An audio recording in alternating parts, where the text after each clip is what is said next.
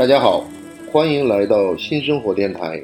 这是一档由荔枝播客独家制作播出的播客节目，每周更新两次，欢迎大家多订阅。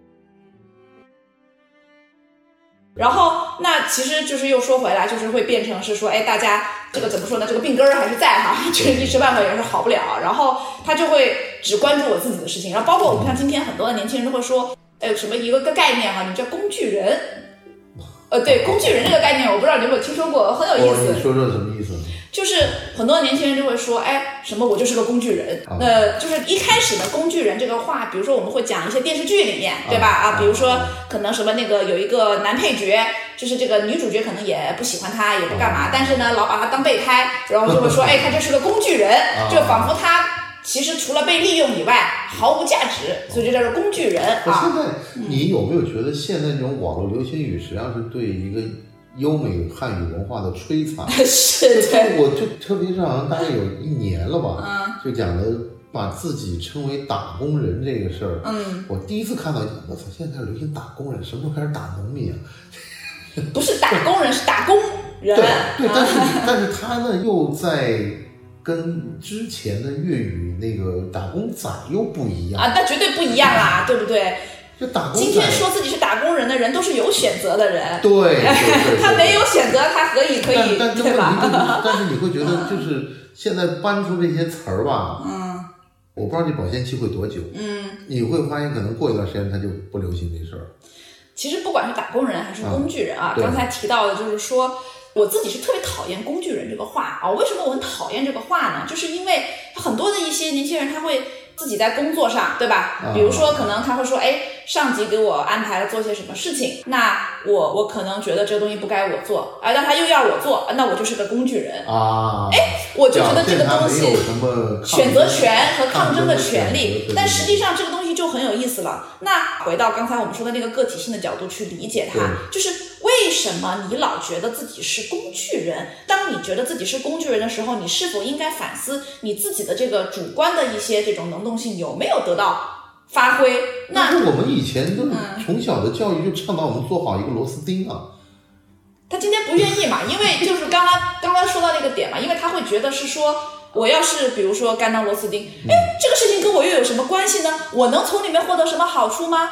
嗯啊，如果我不能获得什么好处，这个事情又跟我没关系，公司又不是我的，是老板的，那我凭什么要怎么着？哎，早点下班，对不对？哎，就是不想这个早下班，哎，那都就是怎么说呢？思想有问题，哎。那我觉得这个可能都会是一个阶段的事情，就是如果你从这个各个年代的年轻人的这种过程的话，他都会有一个阶段的事情，就是一推三六九这种事儿，大家都想做，但是你会发现推九的那些人。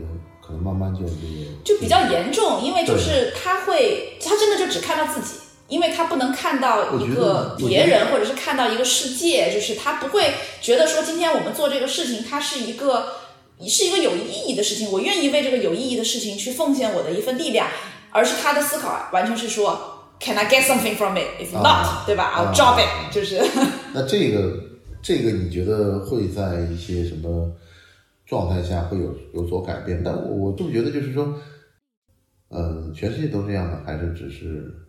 我觉得这种个体性的危机在全世界都这样，只不过在中国刚才也提到了，它是一个压缩嘛，压缩的一个进程，所以它会暴露的更淋漓尽致，对，更明显、更淋漓尽致一些。就是因为你像比如说我们讲欧美，还会有很多的一些公益的组织，它相对来说公益组织的。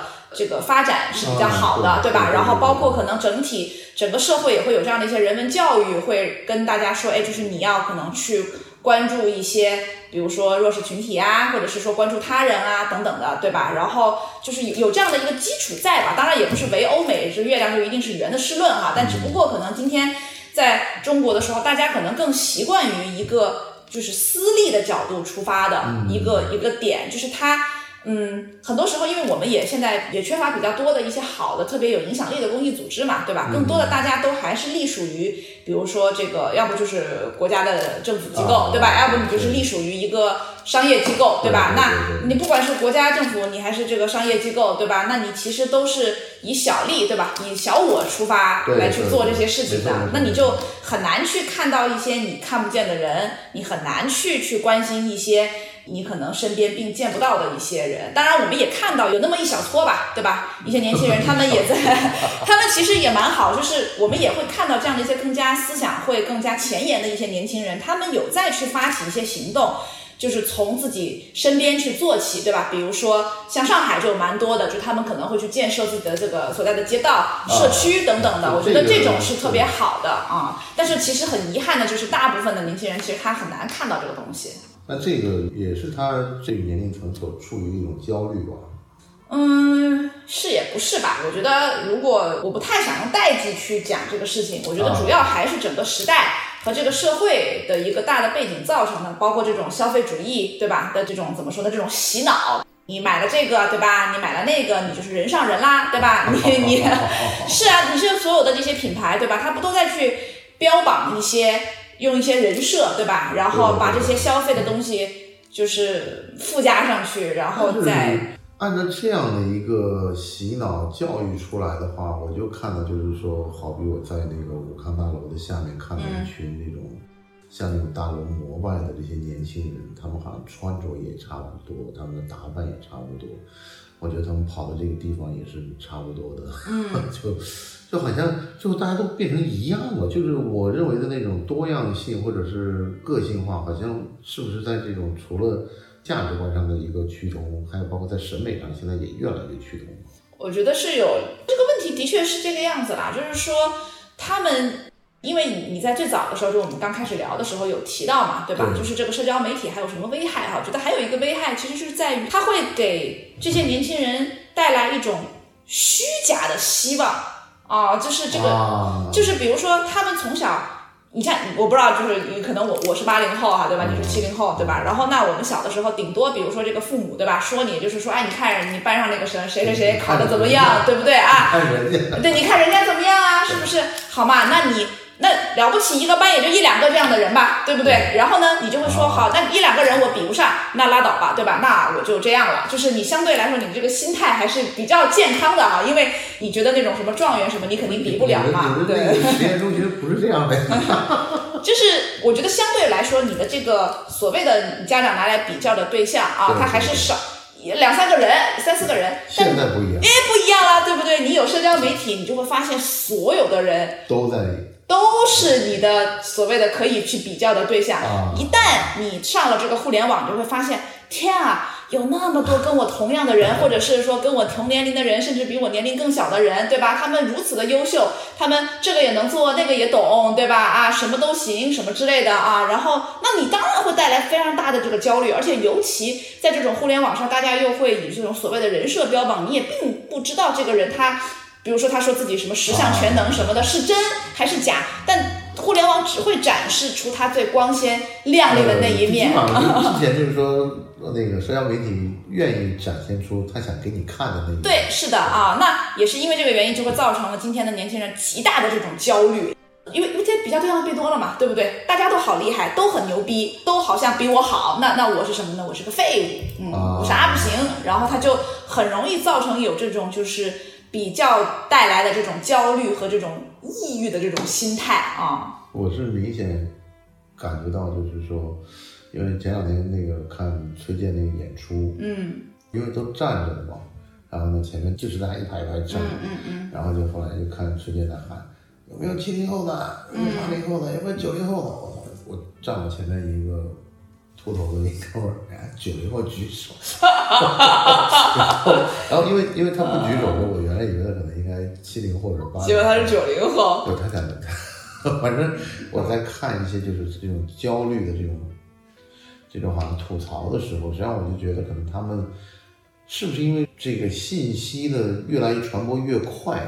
加剧了这个，会有的，会的，会有。刚才我们提到的也是这种社交媒体带来的这种影响嘛，包括我跟我们公司里面的一些可能是年龄偏小的，比如说九五后，啊，哦，跟他们聊的时候，我就会发现大家的这个对于事物的那个评判的标准变得非常的不一样。比如，比如说，你看，像我是八零后嘛，对吧？我们就觉得啊，一个人可能，比如他懂唱歌，对吧？哎，谁懂什么东西，有一个一技之长，就觉得哎，这个人好厉害哦，对吧？很不错，他挺。挺有才的，你是会有这种想法，对吧？但是今天他们会觉得一个人只有一技之长，这个人算什么呀？这个人什么也不算啊！每一个人都要既学习好，又长得很漂亮或者是很酷，哎，又要身材管理得当，哎，又要很有思想，哎，他既要懂得主流文化，他还要有一项 underground 的这种就是兴趣点。那他他们这一代会这样的给一个人这么全面的这么施加这种压力，所以现在我就突然理解为什么那么多公众号都是以贩卖焦虑为己任，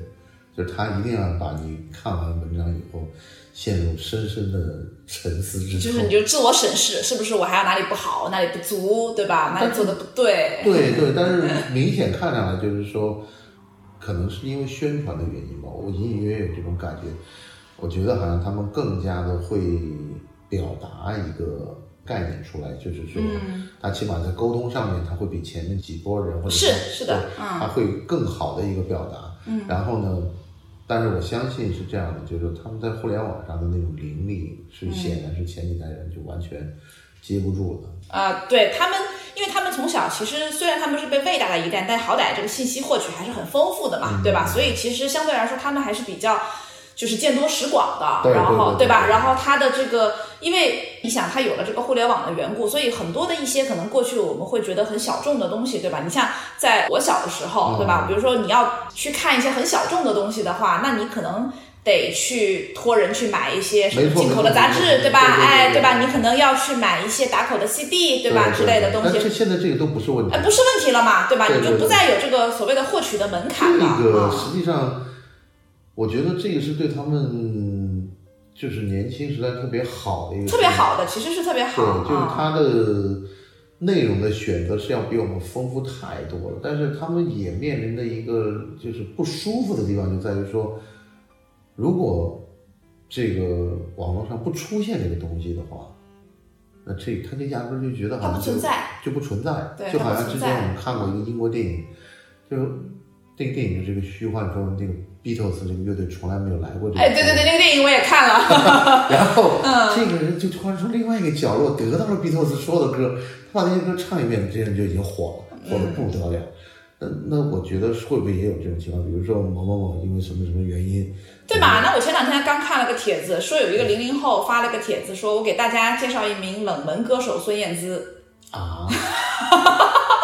就是，那这个我就觉得可能，哎，这网上的这个反应呢，可能也是因为我们原来呢，可能我们只能知道我们的同学、我们的朋友，我们这之间的这样的效果。但是因为有了网络呢，你会知道很多的不同的地方，实际上也是就是说信息的速度加快了，这个是没有什么太大的，这是毋庸置疑的啊。但它一定也是一个双刃剑，其实就是。你的信息获取的更容易了，对吧？更丰富了，那你当然就见多识广了嘛，这是必然的，对吧？前两天 苗苗叔还在说一事儿，他说他觉得这代人很多人都变得很有钱，然后嗯，都是变成了上市公司 CEO 啊什么什么什么什么之类的。然后他那朋友跟他讲，他实际上是已经住在北京。说互联网的这帮人主要都在北京，对对对，然后到其他别的城市 也不是这样，这个城市里一个这种敲钟的都没有，或者一个在互联网里面大发横财。对，这个就是我们讲的信息茧房嘛，对对对，就这个意思，就是你最后就变成一个情况，就是说，呃，你慢慢就是熟悉你周围的，但是但是有一点比较好的情况就是说，的确，呃。你对别人的这个反馈的速度越来越快。实际上，我们之前还总在讲，就是说，你觉得当年上海三十年代活跃在上海滩的这些文人雅士，个个都那么周整吗？嗯个个都那么不油腻吗？当然不会啊！为什么他们保持了这样风骨呢？就是因为没有社交礼仪，没有那种，就是说他每次起码他给你见那个时候的话，他都是特别周整的出来。嗯。但如果现在就是说，那被扒个底朝天，对对吧？这个黑历史都给扒出来了，对。但我觉得好像我还想听听，就是说你们有没有做一些什么事情，就是试图帮着品牌改变他们原来就是这种。受众的一些固有的太多了，我们十三年来一直在尝试做这个事情。这不是给你递枕头啊？啊，坚坚持很久。我就想举几个例子，你不能跟我说太多，你就给我举说，比如说原来某某某客户怎么怎么着，然后但是你们提出来希望怎么怎么样，我想听出这样的一些。其实就是蛮有意思的点是在于说，我们其实解决的都不是很后端的问题。后端的问题指的是什么呢？就是我们说营销它其实是个产业链嘛，对吧？啊，没错。那你后端的其实都是我们今天看到的很多的广告片，对吧？出街的这样的一些啊，比如说。一些呃这种文案呀，对吧？啊，这个视频呀，然后还有一些这种可能是甚至是一些网上的一些我们叫做就 campaign，对吧？然后还有一些线下的活动等等的啊。那这个是后端的东西，当然其实是最主要的是一些广告公司，对吧？呃，这个公关公司，包括可能今天我们讲的 MCN，对吧？他们在去负责的。那很多时候我们其实解决的是一个比较前端的前端的问题，也就是说你为什么要做这个事情，而不是你怎么去做这个。事情啊，也就是说，为什么我们一直以来致力于去解决这个为什么要去做这个事情呢？其实就是会发现很多的一些品牌，它嗯找我们的时候哈，就是或者是说他很难去意识到，其实这个世界已经发生了一些改变啊，然后甚至是可能。我们有时候，比如说，我可以给你举个例子啊，比如说，我有的时候我们可能服务的一些品牌，呃，我我不方便说是谁哈，对吧？就是可能一些品牌，他来找我们的时候，他问的都不是讲说我这个东西可能要拍成什么样子呀，或者是我应该选什么代言人，他问的是我为什么要做这个事情，就他他很想知道他自己。我们也会问他们这样的问题，就是你觉得这个世界上如果因为多了你这个品牌，这个世界能多点什么吗？它能带来多一些什么样的价值吗？你能为你的受众带来什么样的更多的东西吗？就是我们会去问他们这样的一些问题，因为这个问题其实它是比较哲学层面、对比较根本的。但我们觉得这个东西很重要，因为你不能只想着说我今天做一个品牌，我就是为了赚钱，对吧？我要上市，对我要敲钟，对吧？很多的一些可能是我们也会看到一些很好的一些创业人，他们其实。当他们一旦完成了那个后面的一些工作，是，他就会陷入了一种虚无当中，因为他会意识到说，他因为它已经上市了嘛，对不对？基本上它可能比较大的一些这种往前赶时间线的一些这种任务已经完成了。那这个做这个品牌的意义何在呢？如果不是为了一些可能更重要的一些坚持或者是一些使命，我们叫使命 purpose 的话。你把它卖了不就好了嘛，对不对？你何必要坚持做这个事情呢？是不是？那你为什么要去做这个东西呢？那所以我觉得这个是一个我们最经常才会去问品牌的一些问题。当他来找到我们，尝试去问我们怎么做的时候，我们总要问他为什么啊？就是你为什么要这么做？就是你们嗯，也会从。这个品牌的角度在讲，就是比如说像我们以前问摄影师，为什么你要把镜头对准他？嗯，对，是的，是的，就是一个一样的问题，你为什么要做这个东西？对，对吗？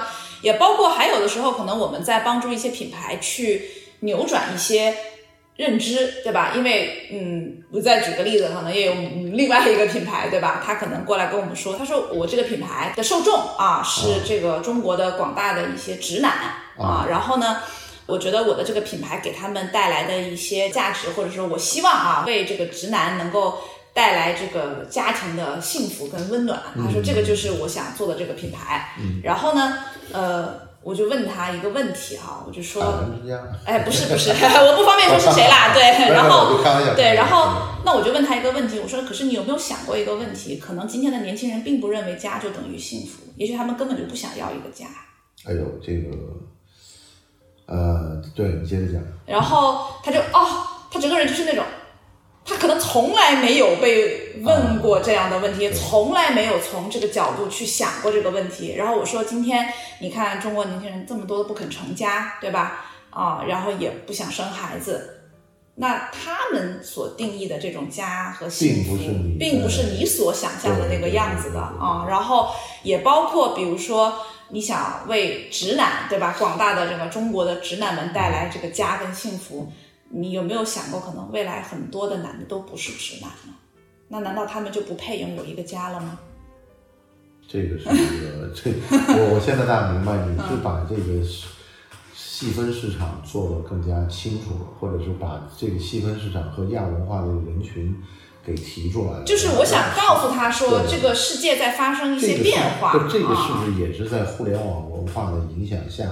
嗯，就是这些东西变得更加的清晰了，就好像就比如说我女权的维护啊，嗯平权的维护啊，或者是这些是的，是的，这些一些关注，对，对这些关注，嗯。可能这个最初不是在我们周围产生，可能最初是在对岸太大西洋的某个校园产生出来的，但是因为在互联网的这个传播当中，迅速的就被大家，就比如像之前我们谈的这个，就是我们看到这个 Me Too 这样的，到了国内也是个声势浩大的运动，嗯然后包括那这个是可能是一个人类价值观上面的一个事情。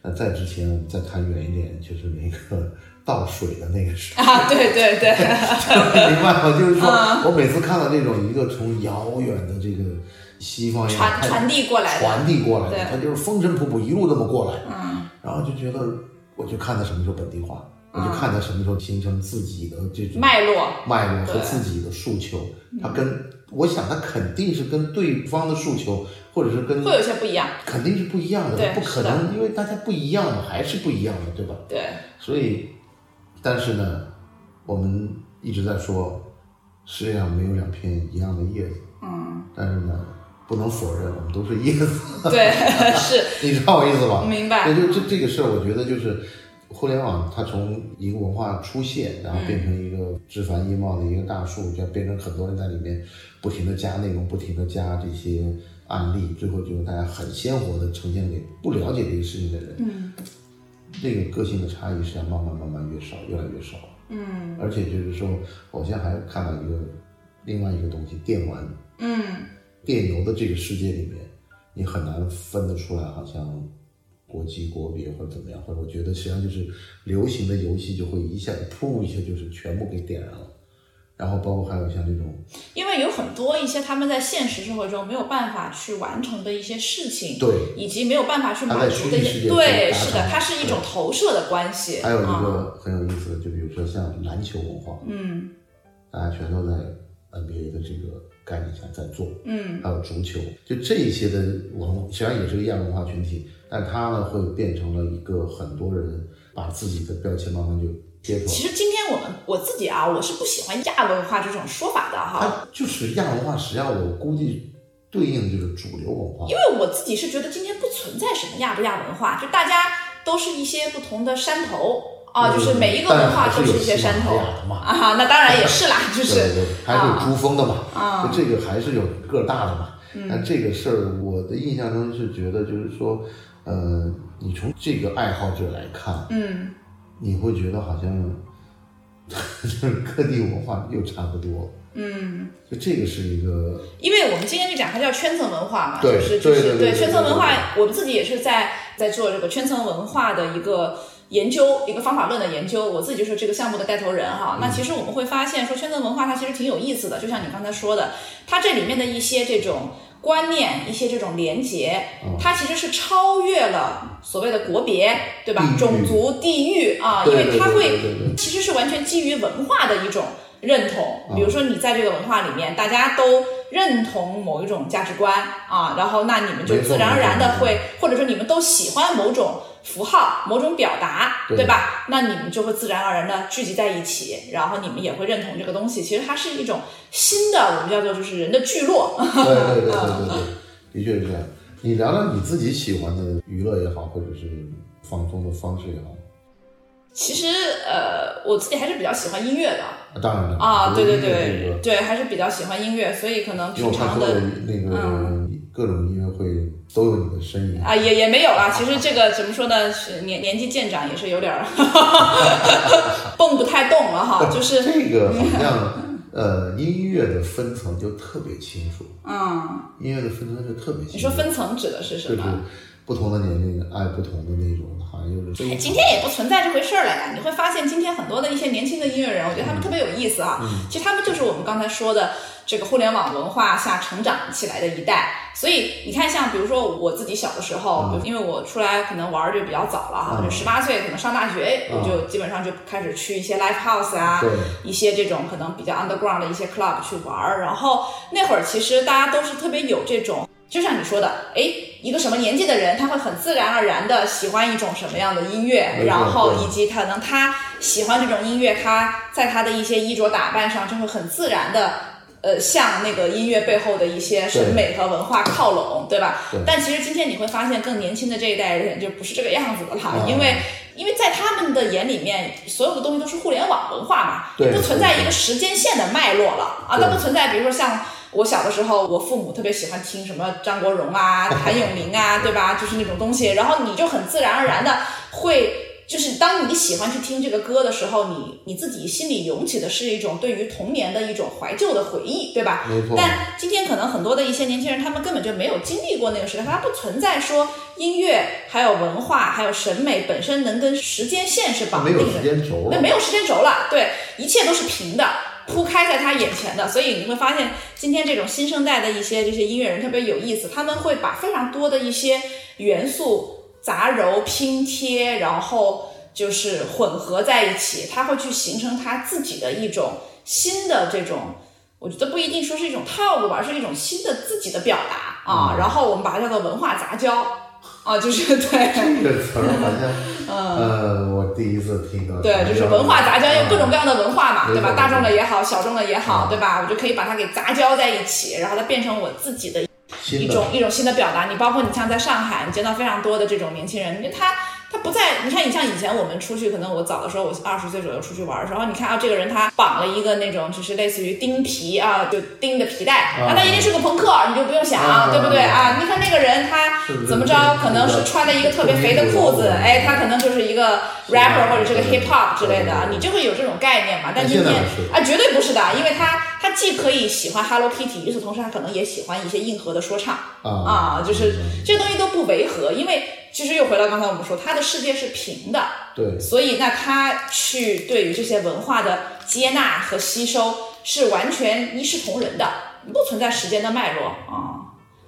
那没有时间存在另外一个问题，就没有时代背景嘛。啊，对，所以他们的这个消化，所以我说是拼贴式的嘛，啊对吧？他说他嗯，更多的其实是一种拿来主义，对吧？就是那个根基其实是在于我自己，就是我想表达一个什么东西，那这一切的文化其实它可能都是一些可以被调用的符号，对对对嗯对对对。啊，这些也是挺有意思的，但是就是我觉得这个的确是代际的不一样，也不好说孰优孰劣哈。就大家也可能，我们还是用一些比较有建设性的眼光去看待这个时代的话，我觉得我自己不是那种特别原教旨的人、啊，就是我不太是那种原教旨主义者原啊。教旨基本上就摁着一个停止键了，他就对对对对，一定要说这个是啊，原来就这样的，但实际上原来并不是这样。我不是一个原教旨主义者，所以我今天可能在听很多音乐的时候，我也是蛮愿意去接受或去聆听这些新生代的一些音乐人他们自己的一些想法，而且有的其实还挺有意思的，因为你会发现大家同样面对同一种文化，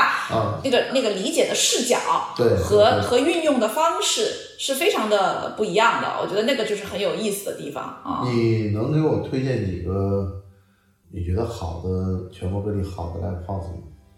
好的 live house 啊，上海就就有多上海呀，知道，对对对对，然后北京啊、成都啊、深圳啊这些没有了。都有很多啊，就是嗯。今天大家可能都会去成都玩吧，成都现在店也是越开越多了啊。对对对然后呃，可以推荐一个叫 Axis A X I S 啊，然后他们也是特别比较兼容并包的，会去吸纳很多的一些这种特别新生代的一些这种音乐人，让他们在那儿去演出。然后包括可能像北京的话，就是招待啊对嗯招待啊，招待是的。然后马上这个五月底，招待可能又要在阿那亚做这个三天的这个音乐节了，估计到时候又是一次这个亚文化朝圣之旅。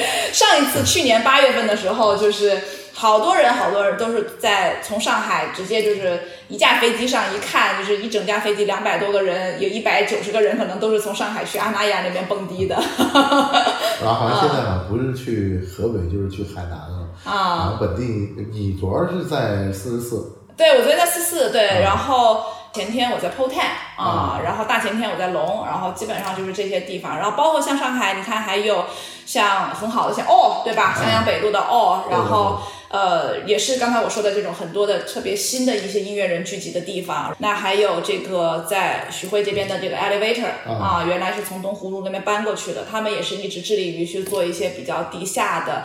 这种呃，可能是一些跳舞文化啊，尤其是跟 house。我觉得今天，说实话，在这个 techno 这么盛行的一个时代，坚持去做 house 音乐不容易，不容易，真的不容易。就 实际上就是你的选择方向不能变成随行就市，你变成随行就市就有点那个什么，就对对对，是的。呃，我们今儿也聊了这么长时间。然后呢，我一般节目之前呢，都会节目结束之前不是节目，就会问那个朋友，就是说一个特别传统的问题，嗯，就你的生活意义是什么？嗯，啊，我觉得哈，我我其实这个问题我一直有在问我自己，对，然后也包括可能平常也会聊的比较多哈，就是我觉得我的生活的意义是一直致力于去把一些我看到的。正在代表新的潮水的方向的声音，不畏艰难险阻的去传递给大众，这个就是分享给大家。对，是的啊，就是刚才我提到的那个例子，就是这个道理。但我会，当我们看到一些意识形态的变化的时候，哪怕它可能还是一个很小的火苗，那我觉得它也有必要，应该被介绍、被分享、被传递出去。我觉得这个其实是我一直以来。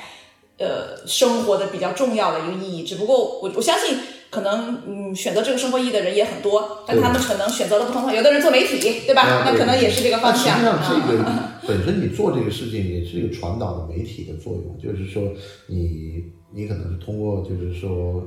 啊，咨询的方式，咨询的方式把这个影响传递给商业的品牌，是的，然后通过品牌的力量把这个影响扩大更大，对对，就是有的呢，可能比如说是他去通过做节目，嗯，把这些东西呢，就是还有人做艺术嘛，对，还有人把它变成了艺术作品，还有人可能把它变成了自己的文字什么之类，我觉得这个都是一个还是渴望发展和渴望改变的一个心态吧，嗯嗯，是的，是的，是的，今天非常感谢。我们就先聊到这儿。好，谢谢老范。希望那个还有机会再聊一次。好的，好的，今天聊得很开心，谢谢，拜拜，拜拜。